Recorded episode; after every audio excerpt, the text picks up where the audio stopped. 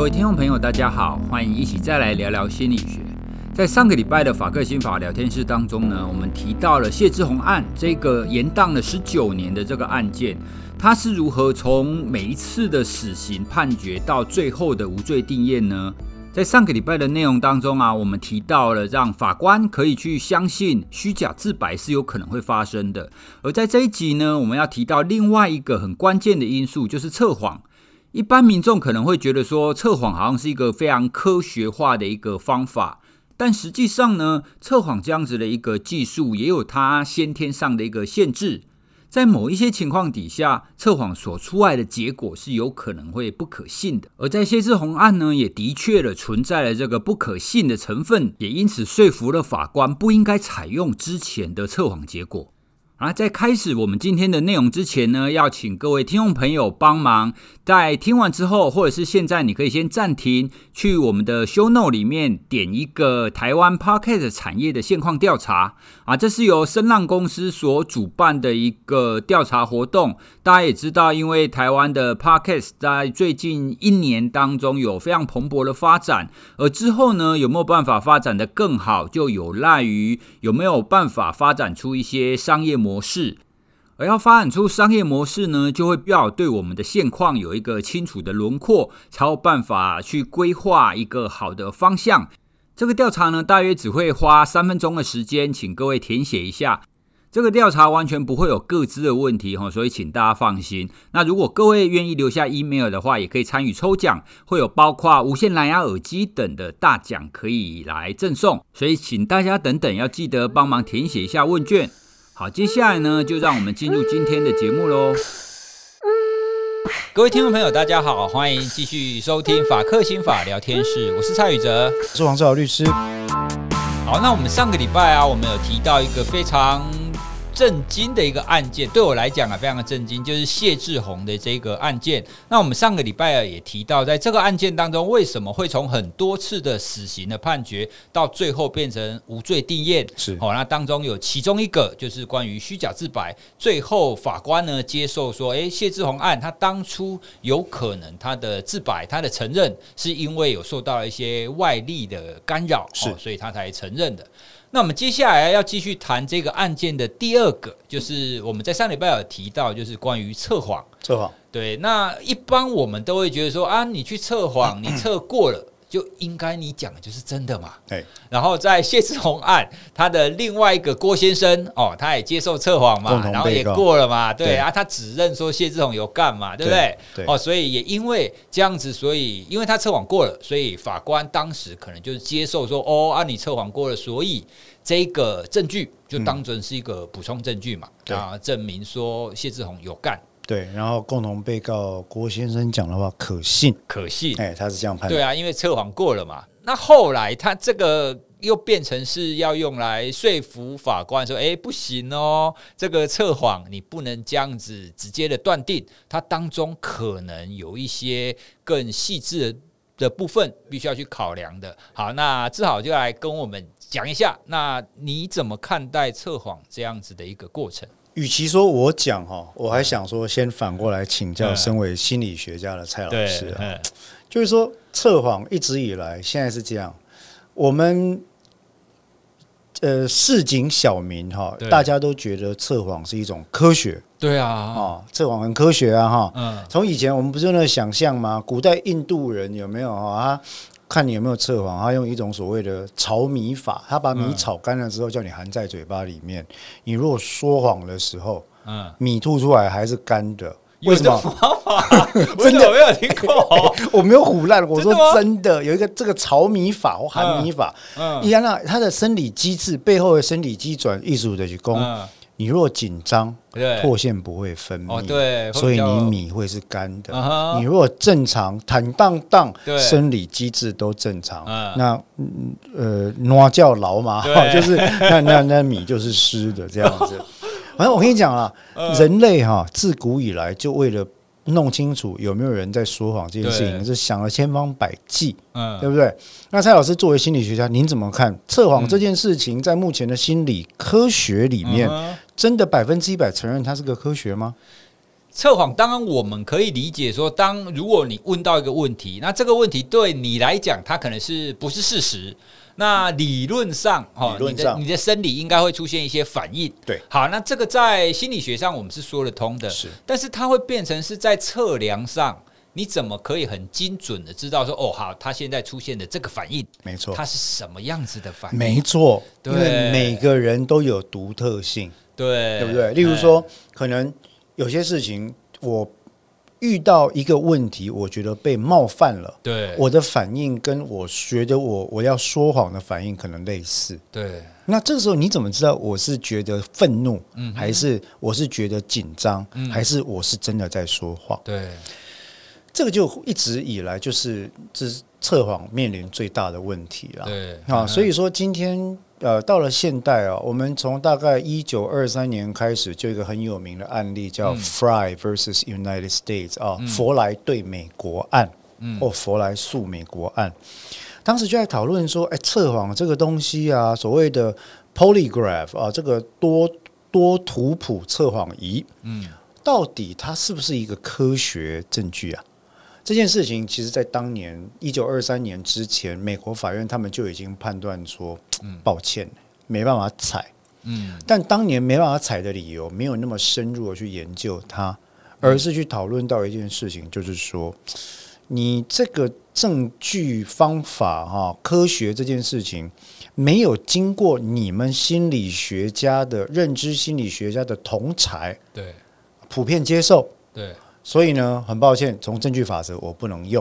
OK，啊，当年这个叫普遍接受原则。嗯，白话就是像我们今天，像蔡老师你要发 paper 嘛，嗯，那就要就要就要送审嘛。很多专家都说可以，哎，大家就来 review 说，哦，有啊，有这个事情呢，哈，呃，理论基础有，然后限制有，然后信效度都有做，嗯啊呃，统计也有跑，然后东西都有出来，看起来没什么问题。OK，啊，这叫 general acceptance，普遍接受。那测谎它最大的问题在于说，当然演变到了今天哈，测谎也有很大的一派信徒，嗯，那他大家就是会会想说，哎，那总是可以测出某些情绪反应嘛，嗯，乌看阿伯对吧？哈，它也是一个情况，就是可以拿来参考。这个我不反对哦，因为我我们我想我们作为心理学家，本来就不是要去偏袒任何一方，对，但我们原则上只讲。有没有证据可以检证这件事？是实验的设计是否尽量做到没有瑕疵？对，信度跟效度是否俱在？对，能不能够接受外界同侪的审查？是有没有自我修正错误的机制？嗯，这个都是科学精神嘛，哈，没错。测谎最大的问题其实是这样。在讲到本案之前哈，嗯、美国呃有一个测谎协会，也叫 APA，跟心理协会一样，对，它也叫诶，美国 Psy 呃 Psychological Association 是 APA，、啊、美国最大的心理学会嘛哈。那美国测谎协会也叫 APA，它叫 American Polygraph Association 啊。那 APA 啊，测谎 APA 呢，他们就自己出了一本白皮书，因为有一段时间，非常多的认知心理学家跟实验跟呃实实验的那个实证心理学家都维文去指摘说，测谎这证据很有问题。嗯。那他们可能赌烂之下呢，就自己写了份报告，说什么人公奥问题，我得来自证清白。我你看嘛，他们就写了份白皮书。今天你上 APA 网站还找得到。对，他就说哈，来，我揭露我们测谎检证的实验设计。嗯，我们在 lab experiment 里面，嗯，在 control situations 底下，嗯，哦，等一下我会解释这英文什么意思。我们在实验室环境，在受控制的对照组试验底下，证明了测谎的。正确率可能到达九成或更高哦。OK，然后我那时候一看，我就为之震惊了嘛。小伙伴为之震惊，为什么九成这样给？我就我就点进去看他实验设计。嗯，后来发现两个严重的问题。哦，第一个 lab experiment 嘛，嗯，啊，那所以说他所有的测谎问题都是预先知道答案的。OK，控制好，控制的。对，也就是他的 scenario 是。已经知道结论是什么，对，而且是可检证的。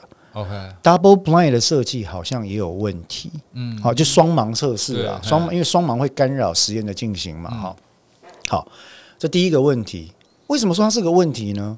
蔡老师，我们在实验，我们在做实验，可以先设计好答案嘛？对对。我今天说这个东西是黄志豪偷的，对不对？然后我就是把里面的五十个学生抓来测一遍，嗯，有几个故意故意叫他讲不是黄志豪偷的，我来看看他的心，对，对，他的身心理反应，距离他的基线，他的 baseline 有多远？嗯，啊，你那是太 significant，太显著，我就觉得你在说谎。对，可是。前提是我们有设计好答案吧？对，哎，没错。司法案件的最大问题是什么？啊，我们没有人知道答案是什么，就变成是你要测谎，你必须要预设什么就是它正确答案。对，所以你要把测谎拿来司法场域里面用的时候，就会出现一个严重的问题。在法律上，它一定要违反无罪推定。OK，它一定要违反，因为他的假设就是有罪嘛。假设就是他有做，都是一则嘛哈。假设这样的情况，另外一个情况就是说，其实，在我们心理学上，以推翻假说的观点来讲，其实测谎本身一定要在预设答案的前提，才能来回答，而不像是我们心理学是怎么样去推翻虚无假说，找到肯定的证据推翻这个虚无的 H 零。对，所以测谎的问题最大的白话讲，它的问题就是说。你用不知道答案的这个命题作为肯定的前提来进行策划，那就是套套逻辑嘛？对，哎，哎，我不知道是不是你做的，然后问你是不是你做的，用用肯定的结果来证明是你做的，对，但没有其他证据可以勾稽，这是第一个最大的问题了。那另外一个最大的问题，当然就是所谓的这个制度面，就是说我们的测谎的失策，嗯。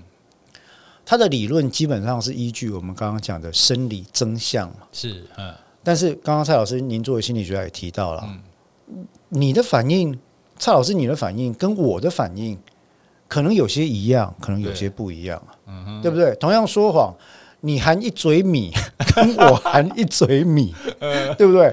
我可能天生口水多啊，我一边说谎，然后一边满嘴都是口水，然后米出来都鬼丢，对不对？啊，你可能。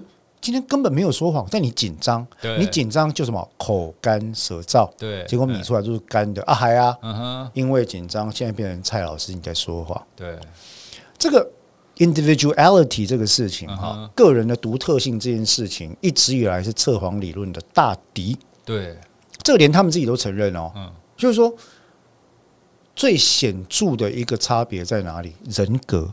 嗯哼，这个人格跟我们本案也会有关系。就是说哈，他们曾经有学者做过研究，像 Good Johnson 他们都做过研究，就是说这些在实验室里面号称有高效能的测谎，嗯，遇到了所谓的反社会人格，嗯，啊，边缘性人格这些所谓的 B 群人格者或人格疾患，或者有这种倾向的人格，基本上就是。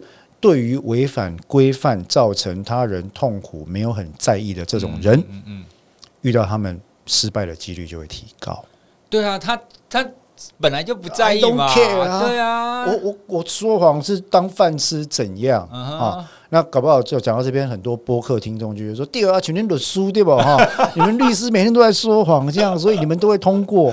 好，没关系，为了。”证明科学，我们愿意背负这个污名，呃，对不对？如果真的是这样，律师很会说谎的话，那显然测谎这个本身就没有用，对，那就被打败了嘛。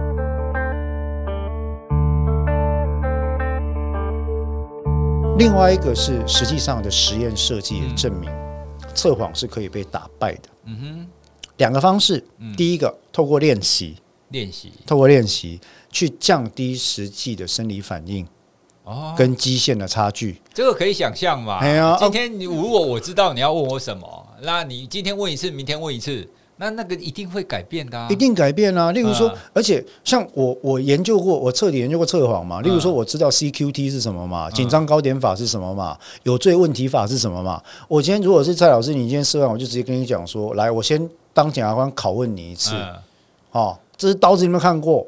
嗯，你知不知道刀子的存在？就然后我就开始一次给你练习，练习完十次之后，你会出现疲劳状态，对对对，emotion 也会啊，嗯，所以你的生理正向就会整个被拉平。呀，所以它是可以打败的。嗯哼，另外一种方式是提升基线，扰乱基线，嗯、就是我的 baseline。嗯、当你问我 neutral question 中立问题的时候，嗯、我把我的基线弄乱。嗯，好、哦，那透过捏我自己啦，或者是有其他的那种生理方式啊，在你问我正确的问题的时候，让心跳加速。嗯，我们有些瑜伽老师做得到啊。对，可以。哎呀，因为我自己练瑜伽的嘛，哈。那我让我的感觉上就是好像要出汗的样子。嗯、那这些东西其实都会一定程度扰乱测谎的生理机制。嗯哼。所以从这两大因素，一个是它的实验设计，一个是呃独特性来看，嗯、测谎这个东西其实是有相当的风险。嗯。但我这个意思，并回到本案来看，嗯、我不是说测谎百分之一百不能用。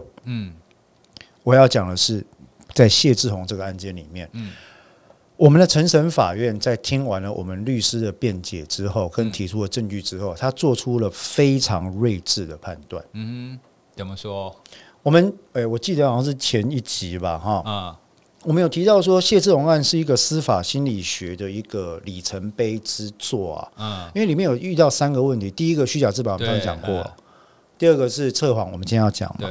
在测谎这件事情上，本案的法院啊，嗯，罕见的，但是非常科学的采立了一个见解。嗯，他的见解直接审判长跟受命法官，其实他们在开庭的时候就直接讲出来。嗯，他说哈，我们没有说测谎百分之一百不能用了。嗯，好，那或许它有可能有它一定的科学性，是，但是我们认为测谎的风险太高，不能用在审判里面。哦，换句话说，你要用在审判以外，嗯、这个我们没有什么意见。好、嗯，但是如果你要用在审判里面，用来特别是用来作为对被告不利的证据的时候，我们认为这个科学风险太高啊，OK，不适合，所以这个测谎证据本院不能采。诶，那我我可不可以追问一下，所谓的里面跟外面怎么分？那外面是指什么？就举例来讲，哦，举例来讲好了。审判中啊，我我们的刑事诉讼程序一般来讲分成几个阶段嘛，哈。第一个，例如说，从检察官知有犯罪嫌疑的情况底下，就可以发动侦查，对不对？这个叫侦查程序。侦查程序就是国家的检警机关哈，这个侦查机关或侦查辅助机关，警察啦、调查局啦、宪兵啦、检察官、检察事务官等等。开始对有没有犯罪这件事情收集证据，好这叫侦查。对，侦查阶段，坦白讲，如果他是一定需要有一些科学手段辅助的嘛。如果当时这个被告在充分被告知同意风险底下，嗯，也有相当好的一个认知基础，嗯，律师也同意这个事情，嗯，希望透过这个方式来证明对他有利的事项，嗯。在侦查中是可以拿来作为缩小侦查范围、厘清案情、早日排除非嫌疑人的方法的。OK，、uh huh. 这就是我们在当代的司法行为科学哈，把它做一个很简单的分别。嗯、科学证据有两种，嗯、一种叫侦查科学，嗯、一种叫审判科学。嗯哼，侦查科学它的。严密度要求，坦白讲，可以不用那么高。对，为什么？因为它是来排除嫌疑的。对对对。你看那个 CSI 有不？等下等下，葛瑞生他们嘛，攻击顾为来，我采一下你的 DNA 好不好？为什么要给你采？我要排除你，嗯哼，不是嫌疑人。对，采一下。好，那。其实我认为，就这个方法来看，不管是鉴识科学或者是司法心理科学，在侦查当中，它是确实是 serve 这个目的了。排除嫌疑人，好，不要违反人权，不要在后面这个证据又造成冤案。嗯嗯。那所以这个叫做审判以外的，OK，被告同意可以，就美国也是一样啊。对，好，审判以外，你如果被告同意，对被告可能是有利的东西，它并不百分之一百排斥。嗯哼，嗯，但审判中，因为我们对于证据的要求很高，高哈，因为它跟人权有关嘛，哎，搞不好就是下一个谢志荣关十九年，嗯哼，运气再不好一点就被执行掉了，OK，好，所以法院对这个事情就特别戒慎恐惧嘛，嗯，那加上我们刑事诉讼法也是很戒慎恐惧，所以它的规定就很严格，嗯哼，他就会说，你这个证据哈，首先要有证据能力可以用。嗯哼，啊，用是什么？例如说，它够科学啊。对，你不能说今天我拿个水晶球，嗯，然后说，哎，水晶球我看到，所以谢志宏有做，就是他了，然后把它传来当证据，哎，托梦 啊，还是说什么我我通灵啊？他不行了，因为法律有规定，只能有五种，嗯哼，刑事诉讼法所允许的证据方法，嗯，透过这五种以外的方式都不可以当证据。OK，哎，那所以审判科学的严格度是跟侦查科学不一样的。嗯嗯嗯嗯嗯，也因此呢，像测谎这种在科学上容获。容许它的这个风险哈会出现比较高的情况。对，我们在侦查当中，为了排除被告的嫌疑，还可以用。嗯，那没关系。但是本庭的法官就做了一个很鲜明的，他说审判里面不可以了，哦，太危险了。所以一刚开始他就直接把测谎这件事情给拿掉。其实也没有一刚开始。我跟你讲，因为这件事情是我主张的。然后一刚开始呢，这个。这一庭的法官，我看，然后就是对我提科学这件事情有点不欢迎，然后我心里是忐忑不安。我想说，到底是应该用力打还是不要用力打？我本来就已经要传哦，我本来要传这个心理学家来作证讨论测谎的事情嘛。嗯那后来是因为法官他们当然审了也很认真啊，他就他就我因为我的状子又臭又长，写一堆，然后都是 paper 嘛，他就说大律师你的状子我们都看了啦，哈。啊，测谎这件事情，我想我们自有定论啦。嗯，况且你也已经告诉我们，司法院在新修法里面打算以后再审判，尽量不要用测谎。OK，这些本院都会考虑啦，好不好？哈，那我叫你不要再烦了。抱歉，抱歉，我庭上我不是故意的哈。但是因为要救人，没办法。嗯嗯。那所以当然，这个法院既然这样讲，那我就是批评啊，我就说一句说。那、啊、如果军院确定测谎不用的话，那我就不再讨论这件事了。好，OK。那后来果然在审判的时候，嗯哼，那法官就直接讲，他说正是基于这两个因素了。第一个，测谎的科学风险高了，嗯嗯，那我们是审判科学。对。第二个，未来的立法政策上应该是以排除测谎在审判中的使用作为方向，为了保障人权跟建立科学的证据嘛。嗯。所以，就这两个观点来看，我们都不认为适合在本案引用科呃测谎这个证据了。嗯嗯。那本案还有第三个特别的因素是什么？你知道吗？哦。我们刚刚讲到的独特性因素被法院抓进来考虑了。哦。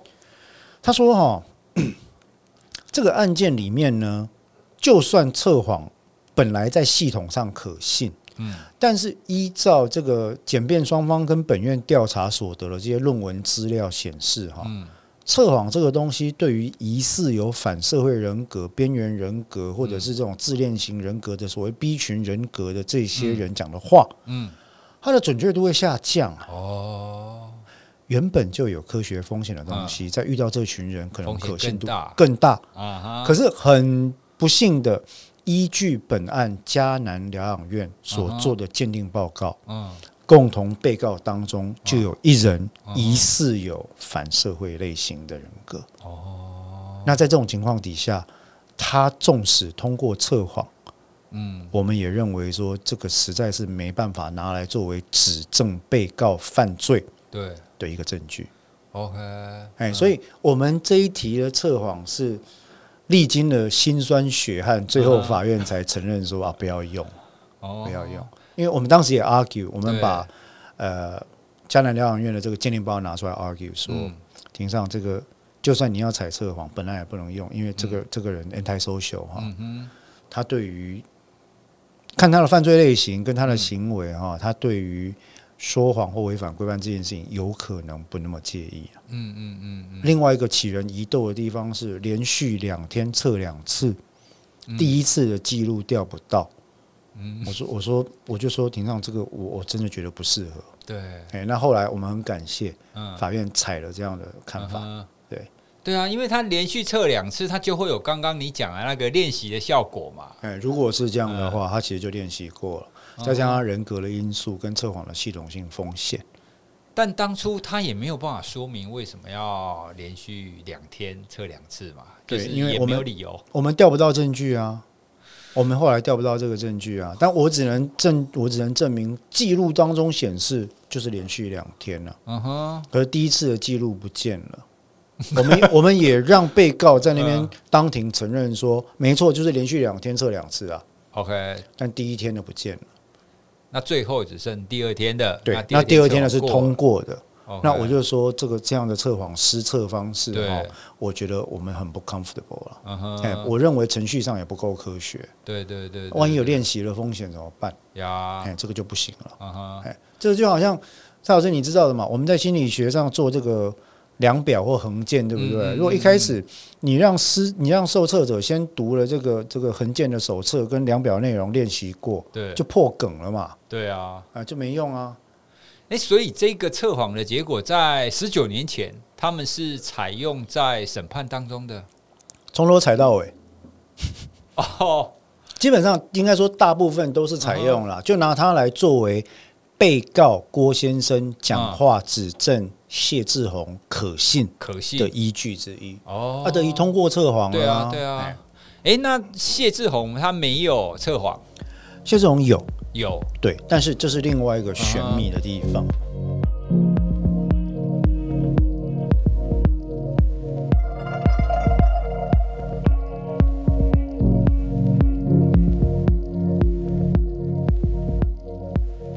我们一样去调了谢志宏当时接受测谎的证据。嗯，那按照道理讲，哈，失测是也应该要全程录音录影。嗯，但是我们调到谢志宏，他在阿红他在接受测谎的那个录影带显示，嗯，在接受测谎之前，他爆哭了大概四十分钟，哇！但是听不到声音，哦好，那我们去问阿红说，嗯，你当时是怎样？嗯，他说我就没有做啊，然后要测我，我就觉得很冤枉啊，所以那个情绪就上来了啊，嗯，那我们在测谎。界呢也是有一个基本的施测原则，去 APA 看，美国测谎协会看也是有 情绪激动的时候 不能测啊，不能测，对啊，因为他测的是生理反应嘛，嗯嗯，那你情绪那么激动，你的基线被搞乱，对，baseline 被搞乱，嗯哼，所以是不能测，但是他哭完就测了，所以测出来的结果是什么呢？是 inconclusive。无法鉴判，鉴定啊！但是无法鉴判这件事情，居然被法官说：“你看，你没有，这不能证明你说实话。”呃呃，这个这个论述有点奇怪。嘿，因为呃，我们知我们是科学家，我们知道哈，测谎只有三种可能：一个就是有情绪反应，嗯哼；一个是无显著的情绪反应，对；一个是无法鉴判，对啊，哎。那所谓的无法鉴判 （inconclusive） 并不是说你有或没有，对啊，他只是在说我们的 process 有问题，啊，不对，机器有问题，啊不，就是你你们的 baseline 测不出来，呀，所以可能是 anyone，但是法院就拿过来把它作为对被告不利的证据，说你看，因为锅测过了。啊，你没有过，你你这个就没有过嘛？他们的过的意思就是说，要证明你没有说谎，对，才叫过嘛。对，所以 inconclusive 他们的反面解释就是说，这不能证明你没有说谎啊，你的不鬼啊，这不科学啊。蔡老师，你你说出了我心里流泪已久的一句话，这不科学啊，大人，对，这不科学。哦，所以他当初其实当当时采证的法官就是用那种就是类似肯正偏误嘛，就是说，哎，你看另外一个人过了，所以哎，你不鬼啊，这样，你没有自证，你说实话啊。啊，那我我是真心的，这我现在讲这些都不是要怪任何人，嗯，我是真心的。呼吁听到播客的伙伴，嗯，可以去思考台湾的法学教育，乃至于整体的教育，对，越早把科学教育跟逻辑教育纳入越好。嗯、没错，因为刚刚那一句话听了就整个哎有一点傻眼。蔡老师，你知道吗？我们到现在法律上还有很多案件是因为。对于被告实施的这些检测结果无法鉴判，而让他蒙冤蒙罪的，哇，到现在还很多。啊哈，哎，例如说我们在 DNA 检测上最怕看到一句话，嗯，不排除为被告所为。靠北，听到这句话，律师就就就唰给了。对啊，什么叫做不排除？哎，就不排除，不排除的理论就是。有可能是他，对啊，有可能不是他，对啊，这叫不排除嘛？就跟人家说，哎、欸，我不排除提出告诉你 哎呀，跟跟我们法界有一句鸟话叫做“ 我不排除保留法律追诉权”这种屁话一样，就是不排除没有说任何事情。对啊，可是很多法律人就会把它解读成哦，不排除有可能呀、哦，那就是你了啊，因为没有排除掉你呀、啊。我靠，我觉得这个这个这个推论真的是，嗯，呃、心胆战心惊。对，真的，我知道，我我也是觉得胆战心惊。呃、但但是我只能很谦卑的呼吁，就是说，嗯、如果有大家听到的话，拜托拜托。科普跟逻辑教育一定要越早进入小朋友的脑筋越好。对，真的。哎，然后统计学教育一定要进入法学领域。很多、啊，我我真的是快爆血管，因为我们很多科学举证啊，其实没有办法被采用。对，再怎么解释都没办法被采用，那真的是科学举证。OK，所以这一这一次我们谈测谎，我们就是用这样的方式。对，那后来真的是很感谢，我说法官不简单了，法官不简单，他们理解了整个测谎的性质，然后听我们啰嗦了那么多，对，那最后真的是做出这样的判断，我非常感激这一庭。OK，哎，真的不简单。好，那我我我们最后稍微整理一下，其实基本上测谎这件事啊，就是我们透过人的生理反应去看，说，哎，因为我们通常假设说测，你如果说谎话，你会有特特别的反应嘛，嗯嗯，所以它是根据生理反应去做出来的。那如果你想要让测谎这件事情，有效，或者是你刚刚我们讲的那个测谎 APA 哦，他们所提出来说，哎，非常精确，它就必须要在很精准的控制，对，然后整个 baseline 的测量是稳定的，对。对，在一个类似实验室整个操弄的方法去运作，它的精确度才高。对对，但事实上我们在实务上，司法实务上很难，因为司法实务，你想一想，我们就是不知道答案呐。对啊，我就是不知道是谁杀的，或者到底有没有杀嘛。嗯，而且法律还要求我要推定他没做啊。那那那就跟测谎的前提是背道而驰嘛。OK，而且其实事实上哈，这个。后来你知道美国人反正很会把这种 idea 商业化，嗯，他们现在就提出了新型的测谎理论，嗯哼，就是使用 fMRI，哦，好像有听过，哎哈，有一些 study 是这么做的，哎，fMRI 哈，然后我我去看了那个 study 的实验设计内容，其实他们早期的设计都非常的简陋，而且那些问题都只能是很简单的问题，一或二，是或否，有或无，哦，连续的这样的问题了。但是听说美国也越来越多声浪，就是说要用 fMRI 的方式来检测人有没有疑似说谎的反应或者生理反应。嗯、那又回到我们心理学的老问题了。对啊，脑筋里脑里面有没有哪一个或哪两个专区是负责说谎这件事呢？呀、嗯，哎，这个就非常难了，因为说谎对于脑筋并不是一个独特的功能，对，它同时涉及了记忆。嗯，记忆的提取，对，新知新知识的创造，嗯，还有一个东西是情绪的压抑，三个中枢，所以可能有 amygdala，有杏仁核，嗯，有 PFC 前额叶，然后有 limbic system，嗯，有几个，对不对？问题是，哎，我前额叶可能比较大啊，我就常亮前额叶要怎么办？对啊，好啊，我的杏仁核就 dysfunction 哦，啊不会亮啊，呃，那那那。我们用这个情况来看，fMRI 作为测谎，嗯，它不就是一个新型的，好像我们之前讲的 polygraph 一样的问题？对啊，所以我其实是蛮害怕的啦。嗯嗯嗯嗯，用用科学用在司法里面，我有时候都会有点担心。呀，其其实从刚刚的讨论当中，我们可以了了了解到，在实物面，我们的确非常难以把测谎这样子的一个过程当做是审判的一个证据啦。不过，就像刚刚志豪讲的，我们在侦查的时候，可以利用它来排除排除一些可能性，或厘清案情。对，哦，当然前提是说人权得到保障，被告也同意这样做。那这个以后都可以再研究了。是是，对，所以各位听众朋友，听完我们今天的节目当中啊，你应该可以对测谎这件事情有更深入的了解。那也请大家不要对测谎有太过于高的期待，好像说，哎，这个用机器看起来很科学的一件事情，然后就可以一刀论论定说，哎，一定是怎么样？对，其实很困难。对，因为这个真正科学的是态度跟手法。对，好，跟方法，而不是说你看到有人穿白袍啦，你看到有人拿机器就很科学。嗯，哎，这个要跟大家讲一下。哎，其实讲讲到这个，我我们再稍微岔岔题一下，因为我我们之前好像有稍微聊过，就是看起来很多是很科学的一个证据，其实最终仍然是取决于解读它的人解读。嗯，对啊，所以大家不要以为说这种生理证据看起来很科学，DNA 看起来很科学，但是最终就就像对，就像我们上礼拜有提过嘛，如果你有一个自白，他已经承认了。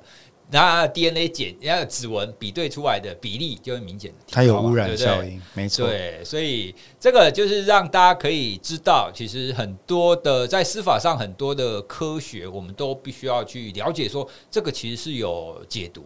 对，而且它是有限制的。对，它是有限制的。所以对这对这部分，我们必须要非常的小心，而且必须要严很严谨的去看待这件事。真的，真的是这样，真的是这样。好，那我们这一集呢，就特别来讨论关于测谎这件事情。那也刚好是因为谢谢志宏这个案件，哦，那有涉及了这个测测谎这件事。那也希望各位听众朋友可以对这个司法过程当中有更多的一个了解。好，那谢志宏案呢，我们下个礼拜还会有第三个讨论。对，但是蔡老师在结束之前，我还是要再做一下工商服务了。是啊，拍谁拍谁。